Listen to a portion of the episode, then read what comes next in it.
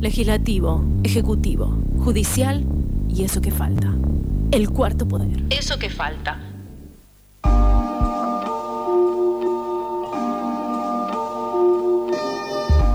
...33 minutos pasaron de las 14 horas... Como les contábamos, eh, estamos en el momento de entrevista. El tema que vamos a tratar eh, el día de hoy refiere a que la semana pasada el director del Instituto Nacional de Estadísticas y Censos, el INDEC, Marco Labaña, junto con la ministra de Mujeres, Géneros y Diversidad de la Nación, Elizabeth Gómez Alcorta, presentaron los datos preliminares de la encuesta nacional del uso del tiempo, ENUT que se realizó en 28.520 viviendas de áreas urbanas de todo el país entre octubre y diciembre del año pasado. La ENUT 2021 tiene como objetivo dar a conocer, caracterizar y cuantificar el uso del tiempo y la participación de la población en el trabajo remunerado y el no remunerado y también se propone visibilizar las desigualdades tanto socioeconómicas como de género en el uso del tiempo. Para conocer entonces mayores detalles de la encuesta, estamos en comunicación con el licenciado Gabriel Viu, director de estudios de ingresos y gastos de los hogares del INDEC. Hola Gabriel, ¿cómo estás? Te saludamos Fernando y Mailén. Hola, encantado. ¿Cómo les va? ¿Qué tal, querido? Bueno, Gabriel, lo primero que queremos preguntarte es qué diferencias tiene esta encuesta con la realizada en 2013 y además, ¿por qué no se había realizado en todo este tiempo intermedio? Bueno, los antecedentes que hay sobre encuestas de este tipo en el país es, como mencionás, eh, la primera, la única de alcance nacional fue la del año 2013. La diferencia principal es que se aplicó otra de las metodologías que están validadas y reconocidas a nivel internacional, que consiste en el listado de actividades. En la encuesta del 2013, que era como un módulo de una otra encuesta, de la encuesta permanente de hogares, hay, disculpa, hay, hay mucho retorno. Puede ser que Mm, vamos a ver si podemos mejorar un poquito la comunicación. Tal vez, no sé si estás con el altavoz o con auriculares. eso puede llegar eso puede cambiar un poquito, tal vez cerca de una ah, ventana, algo de eso, esas cuestiones técnicas más. A ver, lo saco, saco el auricular. Dale. Hola. Ahí te escuchamos mucho mejor nosotros, no sé si vos también. Bueno, eh, ahí quedó un, poquito mejor. Bien. Bueno, no, te decía, la, la encuesta del 2013 es el antecedente eh, de alcance nacional que, tenemos nosotros. La diferencia es que es otra metodología, es decir, otra estrategia de abordaje para medir el, mismo, el mismo objetivo. En esa encuesta lo que se hace es, se llama del listado de actividades, porque a la persona se le preguntan sobre tres grandes grupos o cuatro de actividades. Si hizo en la semana anterior actividades domésticas o actividades de cuidado o actividades de ayuda a otros hogares o voluntario y se le pregunta un estimado de cuánto tiempo le dedicó en la semana a esas actividades. Eh, la metodología que usamos ahora, y está bien, o sea, esa metodología es una metodología que se usa, es una de las que recomienda también la CEPAL, etcétera. Eh, la metodología que usamos nosotros en esta oportunidad es una metodología que nos permite captar de manera mucho más este, fina, con mucho más detalle, porque lo que hacemos es que una vez que se, visita el hogar, se hace una parte de, las preguntas que corresponden a la situación del hogar, por ejemplo, cuántos viven, qué edad tienen, el nivel educativo de cada uno de los miembros, etcétera, se selecciona al azar un miembro de ese hogar de 14 años o más. Y esa persona seleccionada se le hace una reconstrucción de las 24 horas eh, inmediatas a la visita del encuestador. O sea, por ejemplo, hoy es jueves, si te caía el encuestador en tu casa hoy, te preguntaba qué habías hecho desde las 0 horas del miércoles hasta las 23.59 del miércoles. Claro, un, un minuto a minuto, digamos. ¿Cómo? Un minuto a minuto. Y básicamente sí, porque se desglosaba las 24 horas en eh, por hora, se preguntaba por hora, y dentro de la hora en segmentos de 10 minutos, así que es casi, casi minuto a minuto. Hmm. Además de eso, en cada bloquecito donde iba marcando donde se iba marcando alguna actividad con lo cual queda registrada el tiempo efectivo de cada actividad también se podían registrar hasta tres actividades simultáneas. Por ejemplo vos estás no sé estás cuidando a tus hijos este, que están haciendo la tarea y mientras estás llamando a gente que vas a entrevistar al día siguiente por la radio. O sea, ahí estás haciendo dos actividades en simultánea, porque una actividad es de cuidado y otra actividad es laboral. Entonces, lo que nos permitió esta, metodología eh, es un registro mucho más detallado, este, en un día muy exhaustivo y que también nos permite medir eh, actividades simultáneas. La realización de actividades simultáneas que en el caso de la temática de género es un tema de los de los relevantes, digamos. Claro. Así que esa es básicamente la diferencia que era lo que me, consultabas me consultabas vos. El segundo aspecto de tu consulta fue, bueno, efectivamente el INDEC tenía pendiente eh, una, una nueva versión de, las encuestas de uso del tiempo. Se venía trabajando ya de hace unos años en el, en el desarrollo, en el medio, bueno, tuvo la pandemia y demás, y, se fue atrasando. Y también eh, hubo una ley que promulgó el Congreso, este solicitando, eh, determinando que hay que hacer una medición cada X cantidad de años sobre estas temáticas. Bien, ¿por qué los resultados publicados son preliminares? Y con esto me refiero a qué es lo que falta agregar para tener los resultados definitivos de la encuesta. Bueno, ahí hay un proceso técnico que es bastante complejo.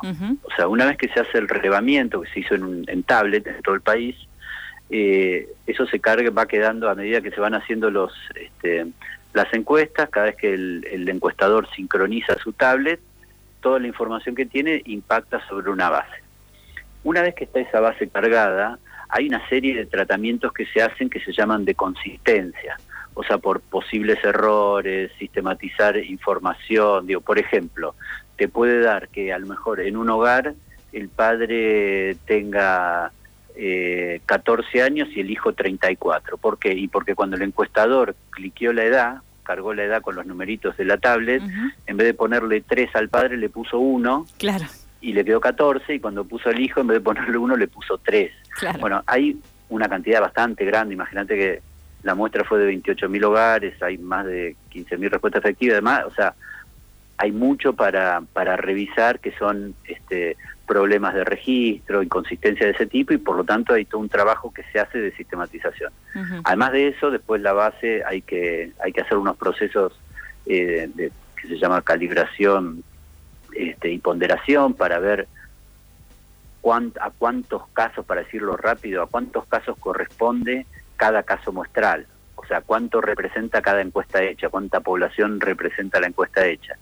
Y además ahora estamos procesando una parte que va a ser muy importante, que es el tema que te mencionaba recién sobre los tiempos dedicados a cada actividad. Hasta ahora lo que tenemos es la participación en actividad, o sea, si hizo algún tipo de, los, de, los trabajos que mencionaste vos en, en la presentación.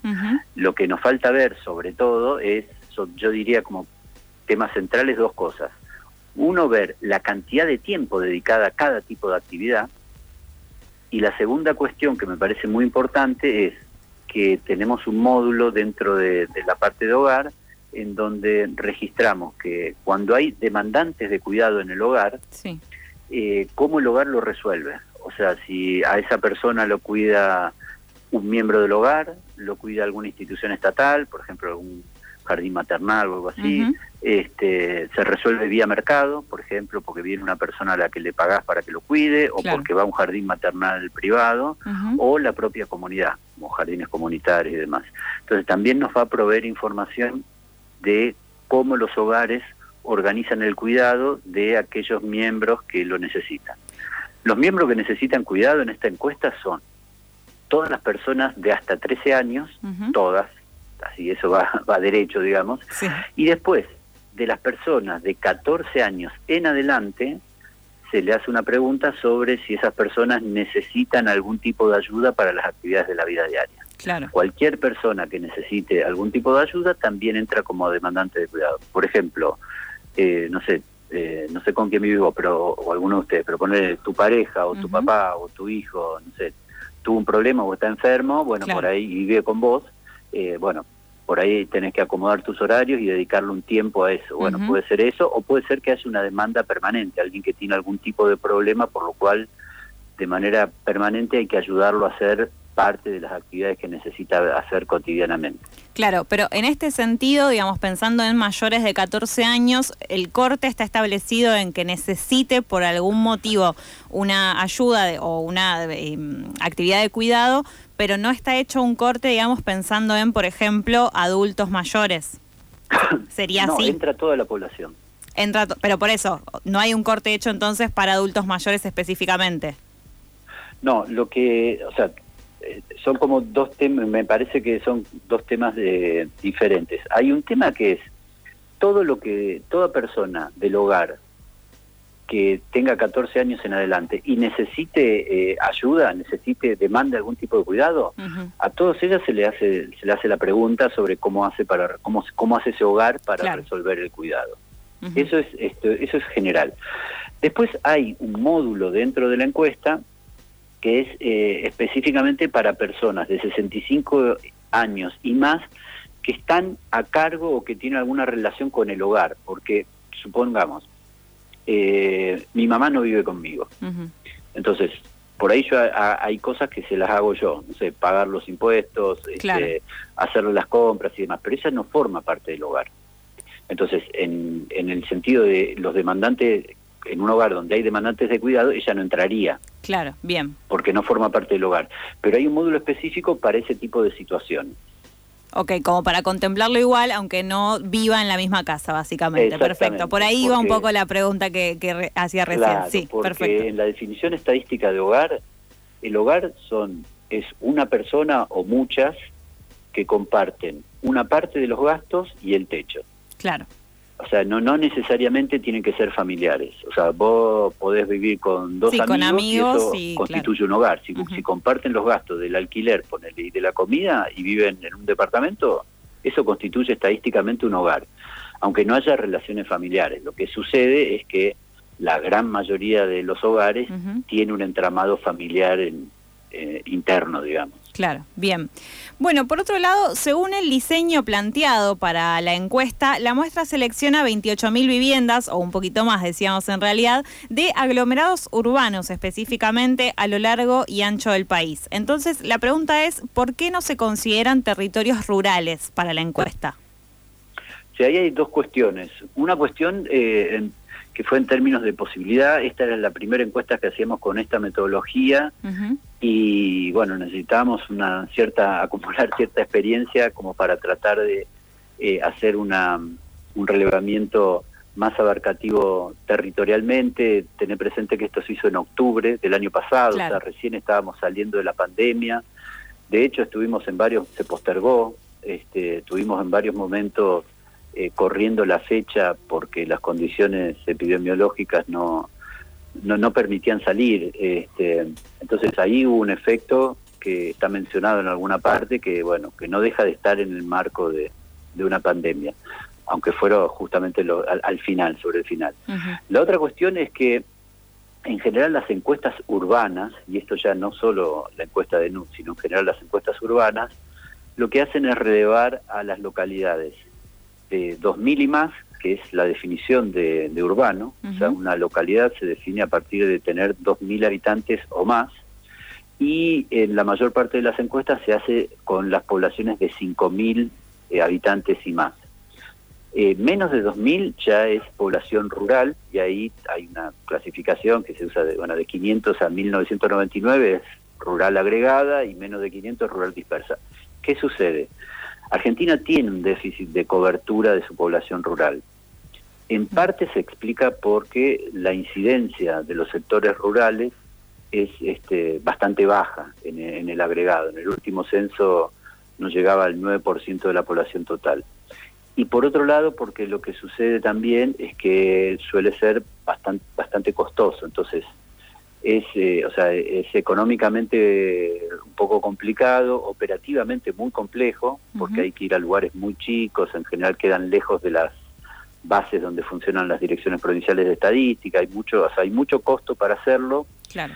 Eh, y, y, bueno, eh, la población cubierta es relativamente baja, o sea, no es que te estás quedando con el 30% de la población sin, sin relevar. Entonces, el sector rural este, suele quedar eh, más relegado de lo que nos gustaría, la verdad.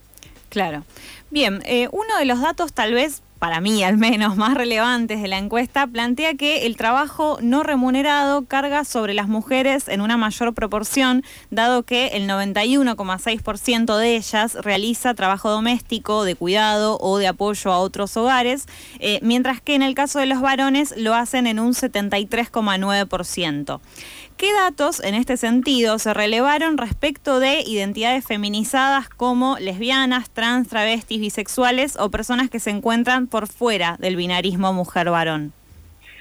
Sí, eh, nosotros en la encuesta tenemos, te la quiero leer eh, textual, eh, nosotros preguntamos, en la encuesta se preguntó por sexo, cuál es el, sexo de cada, de cada persona, se refiere al sexo asignado al nacer. Claro. Y la pregunta siguiente es, de acuerdo a la identidad de género, este, si fulano o fulana de tal se considera, y ahí están las opciones, ¿no? Mujer eh, trans, travesti, varón trans, mujer, varón, otro. Em, cuando empezamos a ver los resultados, lo que nos dio es que no, no es posible usarlo por la por, por la poca cantidad de casos que, registramos. O sea, eh, cuando cruzamos sexo asignado al nacer mujer, identidad mujer, nos da el 99,4% de los casos muestrales, o sea, prácticamente todos. Claro. Y cuando cruzamos lo mismo con varón, o sea, sexo asignado al, nacer varón, identidad varón, nos da también el 99 por 99,1 creo por ciento de los casos. Con lo cual las diversidades no llegan ni siquiera al 1% en esta encuesta. Cuando vos tenés un número de casos tan chico, un número de casos muestrales, es decir, de casos a los que pudiste entrevistar tan chico, eh, la inferencia estadística es de muy poca calidad. O sea, no, no podés hablar de, ese colectivo cuando no tuviste prácticamente casos. Claro. Porque te cayeron como algunos casos muy de cuenta gota, entonces expandir esa, esa darle una representatividad a esos casos cuando son tan pocos, eh, es muy fácil que caigas en una, este, una, una, falacia, digamos, porque vas a decir cosas que en realidad pueden tener un sesgo muy alto porque hay muy pocos casos.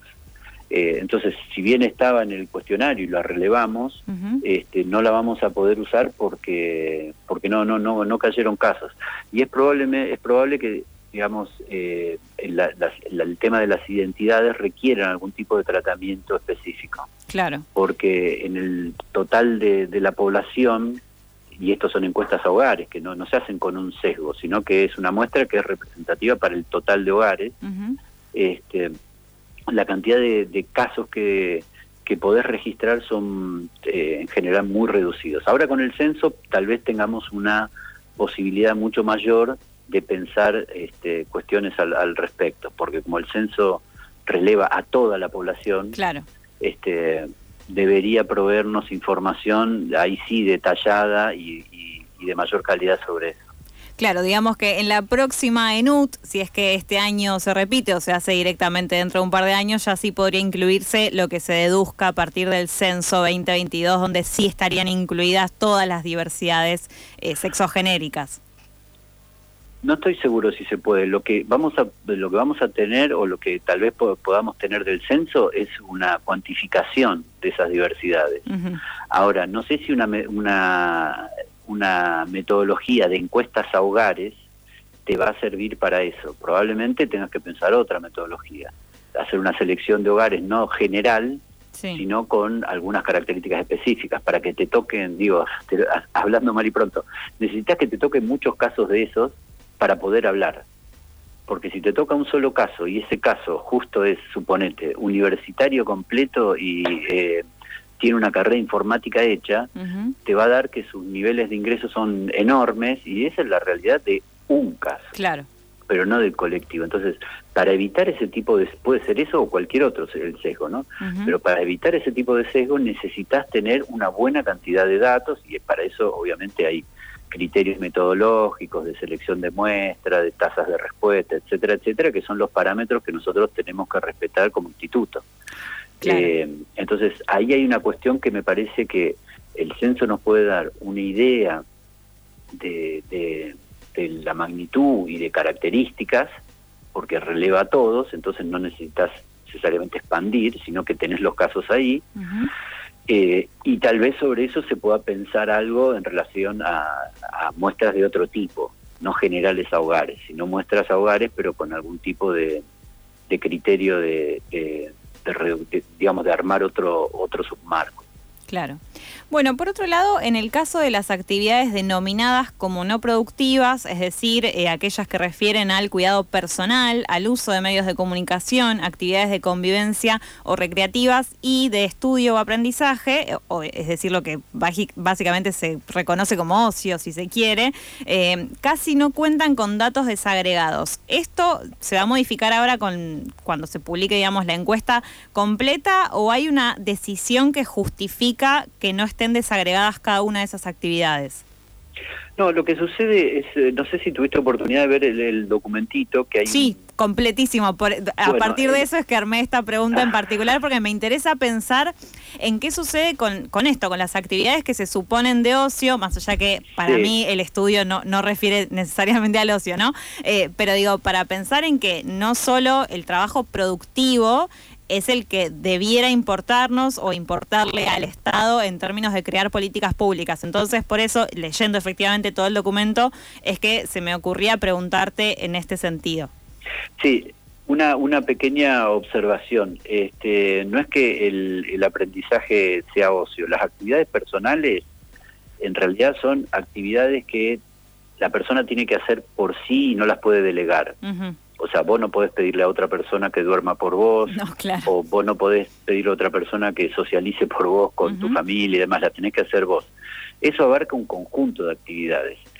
Eh, te preguntaba por, por eh, me di cuenta que lo habías leído, así que era una pregunta media retórica la que te hacía, si habías visto el esquema, porque en el esquema ese lo que hay es como una especie, o sea, es como si fueran eh, tres grupos de, viste, de mamusca, la, las muñequitas, entonces vos vas abriendo y a medida que vas abriendo se va desgranando en, en otras este, actividades.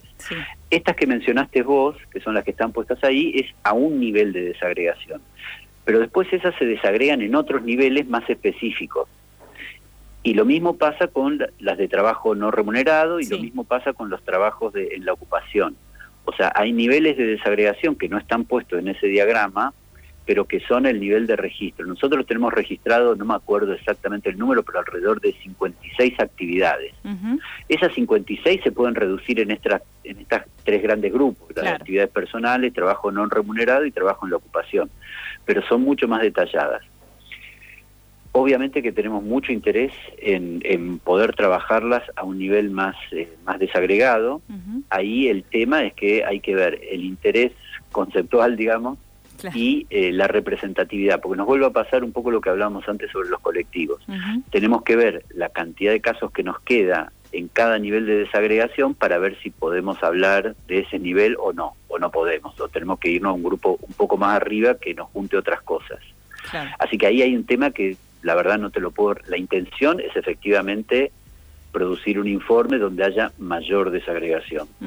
La realidad es que hoy por hoy todavía no te puedo decir cuál es el nivel de desagregación real que vamos a tener. Vamos a tratar de hacer el máximo nivel de desagregación, pero no te lo puedo, no te puedo, no te puedo especificar cuál, cuál va a ser.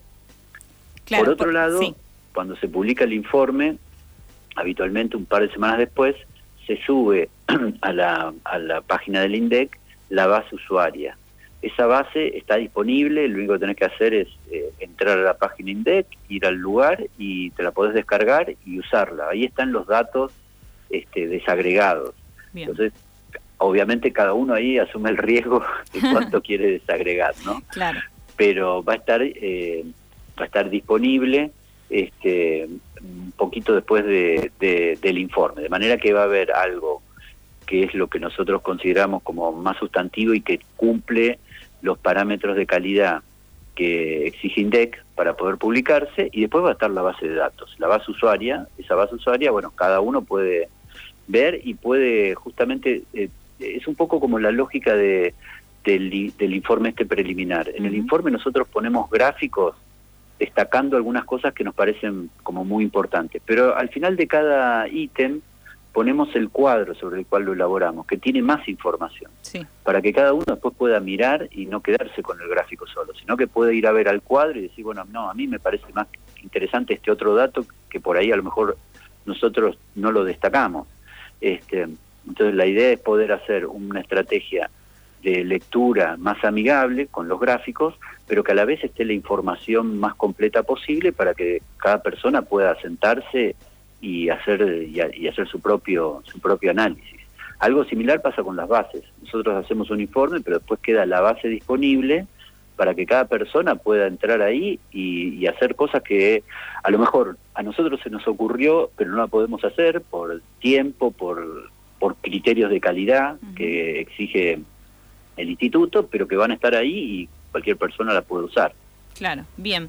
Gabriel, la última y te dejamos eh, libre por esta tarde y es cómo esperan que eh, impacten en las condiciones de vida de la población los resultados de la ENUT o, eh, si, se quiere dicho de otra forma, qué programa o ley tal vez se podría llegar a implementar a partir de estos resultados, qué, qué se espera que se pueda hacer a partir de los resultados de la ENUT.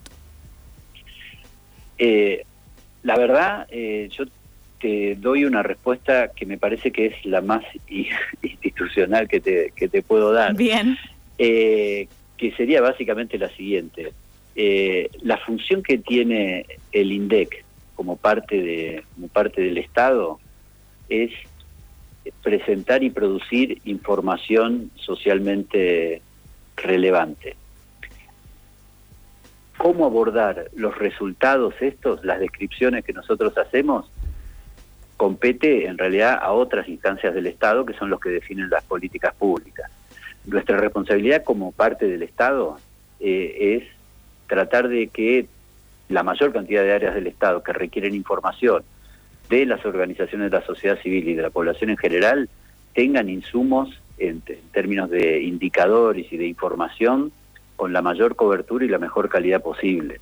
Ese es como el el, rol específico de INDEC, producir la información y presentar resultados que describan situaciones.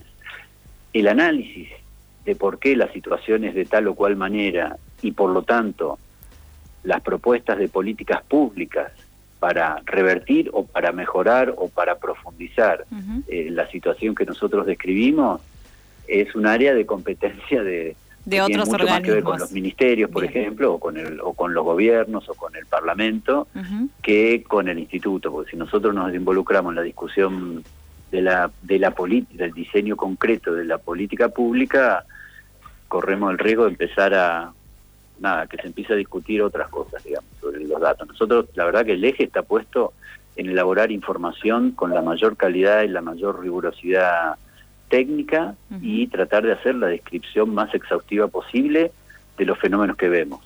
Bien. Bueno, Gabriel, te agradecemos mucho por estos minutos con eso que falta.